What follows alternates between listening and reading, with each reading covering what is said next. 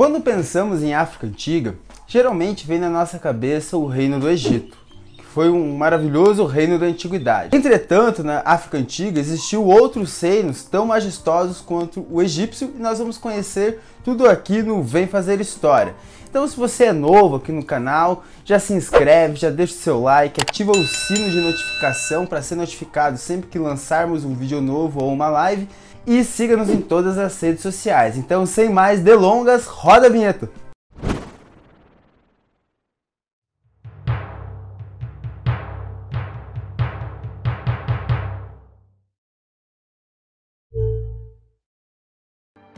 No vídeo de hoje vamos conhecer esse fabuloso reino da Núbia, também conhecido como Reino de Cush, localizado ali na região que os egípcios chamavam Terra do Ouro, de acordo com o historiador José Rivair Macedo, em sua obra História da África, os egípcios chamavam de Noub essa região.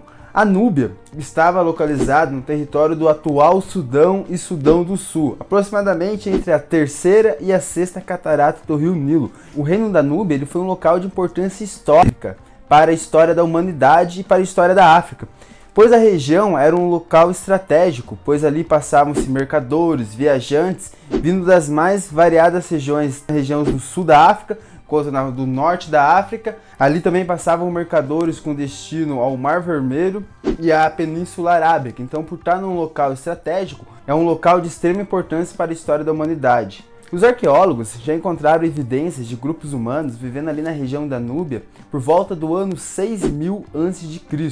E de acordo com os historiadores e arqueólogos, os povos que formaram o povo núbio começaram a se organizar na região ali já por volta do ano 4000 a.C. Os povos que chegaram ali na região por volta de 6 a 4 mil anos antes de Cristo eram povos que estavam em busca de condições de vida pelo rio Nilo, sendo um local que o entorno era fértil, então ele dava condições excelentes para criar animais e tanto para poderem se dedicar à agricultura. No primeiro momento, eles vão viver da caça e da coleta, é, vão ser nômades, vão estar sempre ali se deslocando em torno do Nilo.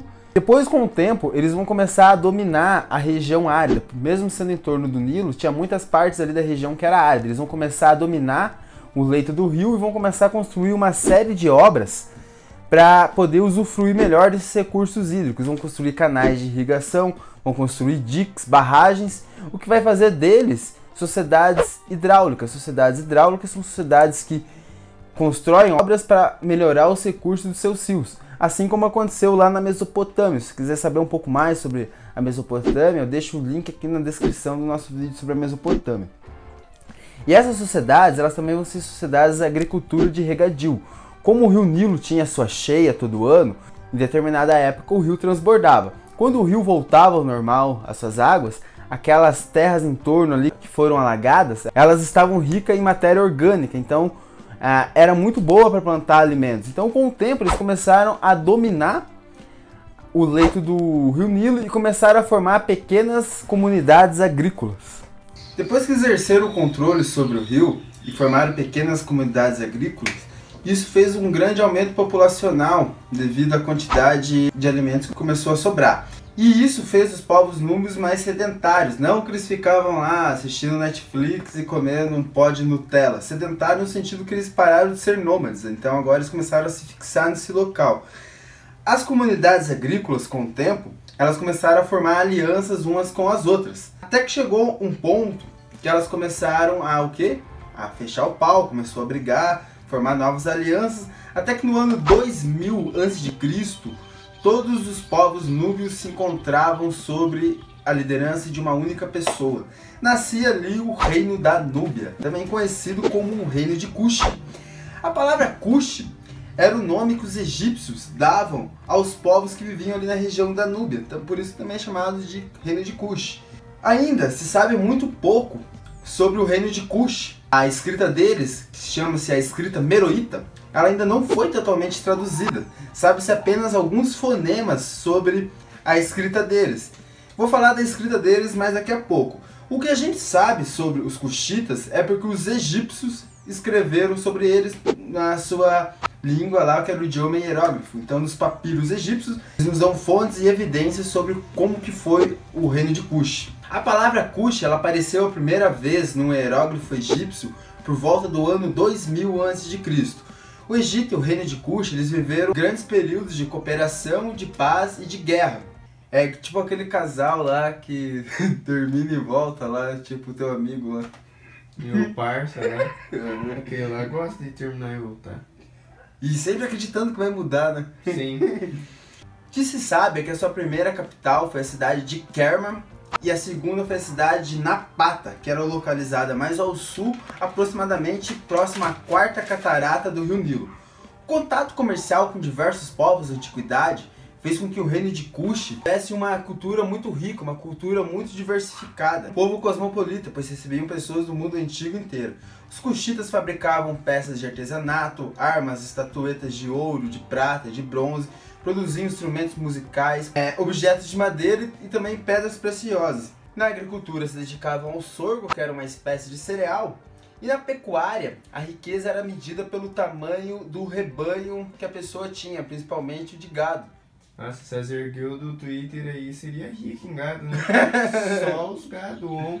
E eleitor de Bolsonaro também. Não, não o eleitor, o Bozo seria. É, o Bozo seria também. Eleitor junto, que são tudo gado. Mas vamos fazer de novo isso aqui. O solo Cuxita, ele era rico em metais preciosos como o ouro, o rubi e o ferro. Eles eram muito ricos em minas de ferro, eles tinham tanto, então por isso que eles vão se dedicar ao ferro.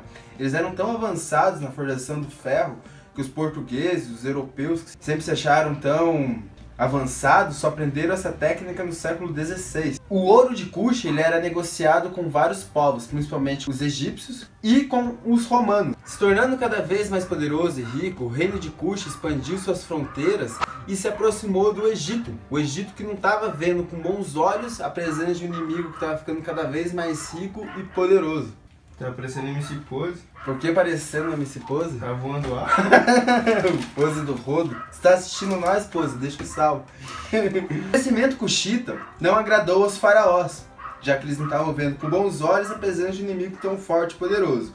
O Egito ele dependia do ouro de Cush, tanto para negociar o ouro com os povos, tanto para poder utilizar ali nos sarcófagos, nas tumbas dos faraós, nas joias que que os nobres usavam. Então, eles dependiam do comércio de Kush. Com o tempo, eles perceberam que o conflito ia se tornar inevitável. Tanto o reino de Kush quanto o reino da Nubia, eles começaram a construir é, muralhas dentro de suas fronteiras para evitar o confronto.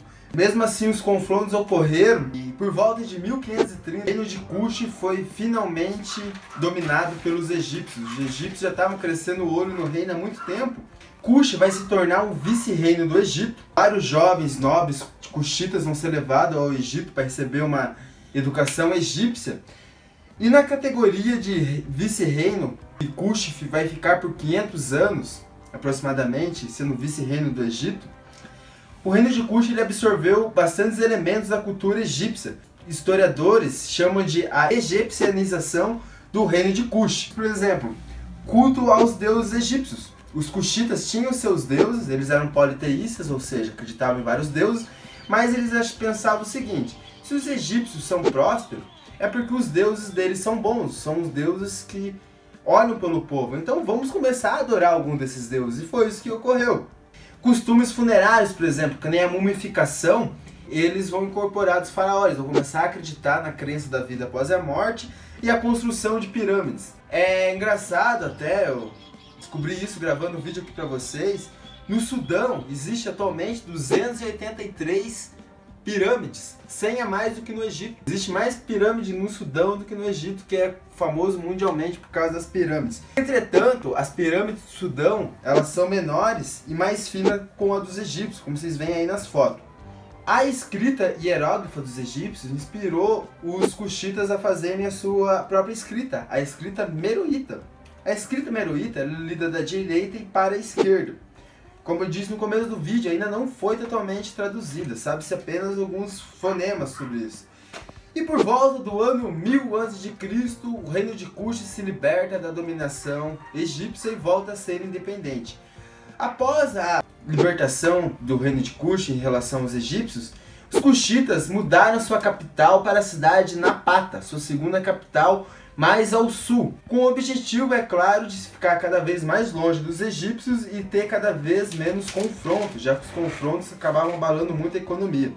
No século 7 a.C., os assírios, que é um povo ali da Mesopotâmia, eles invadiram algumas regiões do Egito e dominaram algumas regiões dos egípcios. Os egípcios vão pedir ajuda para os cuxitas, que nem Ó, mano, os caras estão dominando altos lugares aqui, nossa, aqui no Egito. Se vocês não se aliar com nós para nós derrotar esses caras, daqui a pouco vai ser vocês que eles estão invadindo. Então, o bagulho é assim, eu sei que vocês não gostam de mim, mas se vocês não conseguir, se vocês não me ajudar a nós expulsar o inimigo, daqui a pouco vai estar tá todo mundo dominado. O reino de Cush foi lá e ajudou, expulsou os assírios. Daí em 703 a.C., o rei Cushita chamado Shakba já que os assírios foi expulso, ele chegou pro faraó do Egito e falou: Mano, quem falou que o Egito é teu? quem falou que o Egito é teu, vacilão? Shakba foi lá e tomou o poder, iniciando ali a 25 dinastia egípcia. E os Cuxitas vão governar o Egito por 52 anos. Pois em 663, Assurbanipal, rei assírio, ele invade o Egito e ocupa ali várias regiões e derrota alguns exércitos cuxitas. O faraó cuxita pensa assim: pô, já dominaram algumas regiões, alguns exércitos, eu vou sair fora, deixa o Egito para os egípcios e vou manter a Núbia para mim. Então os cuxitas saem de retirada do Egito, deixam ali os assírios tomando conta e voltam para o reino da Núbia. Só que lá no reino da Núbia, eles vão, agora eles vão para sua terceira capital, a cidade Meroé. A transferência da nova capital para Meroé começa o terceiro período da história do reino de Cush, que é o período Meroíta. Também chamam o reino nesse tempo de reino Meroíta. E a escrita meroíta vai ser aplicada nesse momento, vai ser nesse momento que eles vão desenvolver a escrita meroíta que eu falei anteriormente aqui no vídeo. A cidade de Meroé, em pouco tempo, tornou um grande entreposto comercial ali no mundo antigo, pois ela era um lugar que interligava ali o Mar Vermelho e algumas regiões da África. No reino de Cush, o poder político ele estava localizado na mão dos seis. Era um estado teocrático. O estado teocrático é quando a religião e o estado eles têm o mesmo líder, são praticamente a mesma coisa. Quiser saber mais sobre a teocracia, eu deixo o vídeo do link aqui do canal que fala sobre a teocracia. O rei ele era escolhido ali pelos líderes locais que jogavam sementes ao solo. Se essas sementes germinassem, eles festejavam e coroavam um novo rei. O rei possuía uma guarda pessoal e um escalão de funcionários, escrivão, sacerdotes que trabalhavam ali para ele, para servir. E as mulheres, elas participavam da política, da vida pública. Eram chamadas candaças. E elas governavam sozinhas, muitas vezes sem ajuda de nenhum homem, de nenhum rei. Elas tinham o título de rainha-mãe ou a senhora de Cuxa. Então a Candace podia ser ali a mãe do rei, podia ser a esposa do rei. Muitas vezes, quando o rei morria, ao invés de escolher um novo rei, eles deixavam a rainha mãe ou deixavam a esposa do rei governando. Enquanto o Egito foi conquistado de forma sucessiva por diversos povos, o reino de Cuxa ele se manteve independente até o século IV depois de Cristo. O motivo que levou ao declínio desse poderoso império foi que os romanos, após conquistarem o Egito, eles tentaram conquistar o reino de Cush, só que eles não conseguiram. Como o reino de Cush tinha como base o comércio com outros povos, eles começaram a cortar o comércio de Cush com algumas regiões do Mediterrâneo e ali do Oriente Próximo, ali na região da Mesopotâmia. Ocasionou uma crise no reino. Quando os romanos dominaram o Egito, o Egito passou a comprar cada vez menos ouro de Cush, e isso acabou ainda piorando mais a economia. A crise econômica de Kush, ela enfraquecia os exércitos, pois os exércitos precisavam ser pagos com, com ouro, com moeda, com, com soldos. Como eles não tinham soldos para pagar uns exércitos tão fortes, as rotas comerciais se tornaram mais fracas e as cidades também. Com as rotas comerciais mais fracas, os viajantes, mercadores, eles eram assaltados e não queriam mais negociar com o reino de Kush. E as cidades começaram a ser saqueadas. Então esses saques pioravam mais ainda a economia que já não estava aquelas coisas.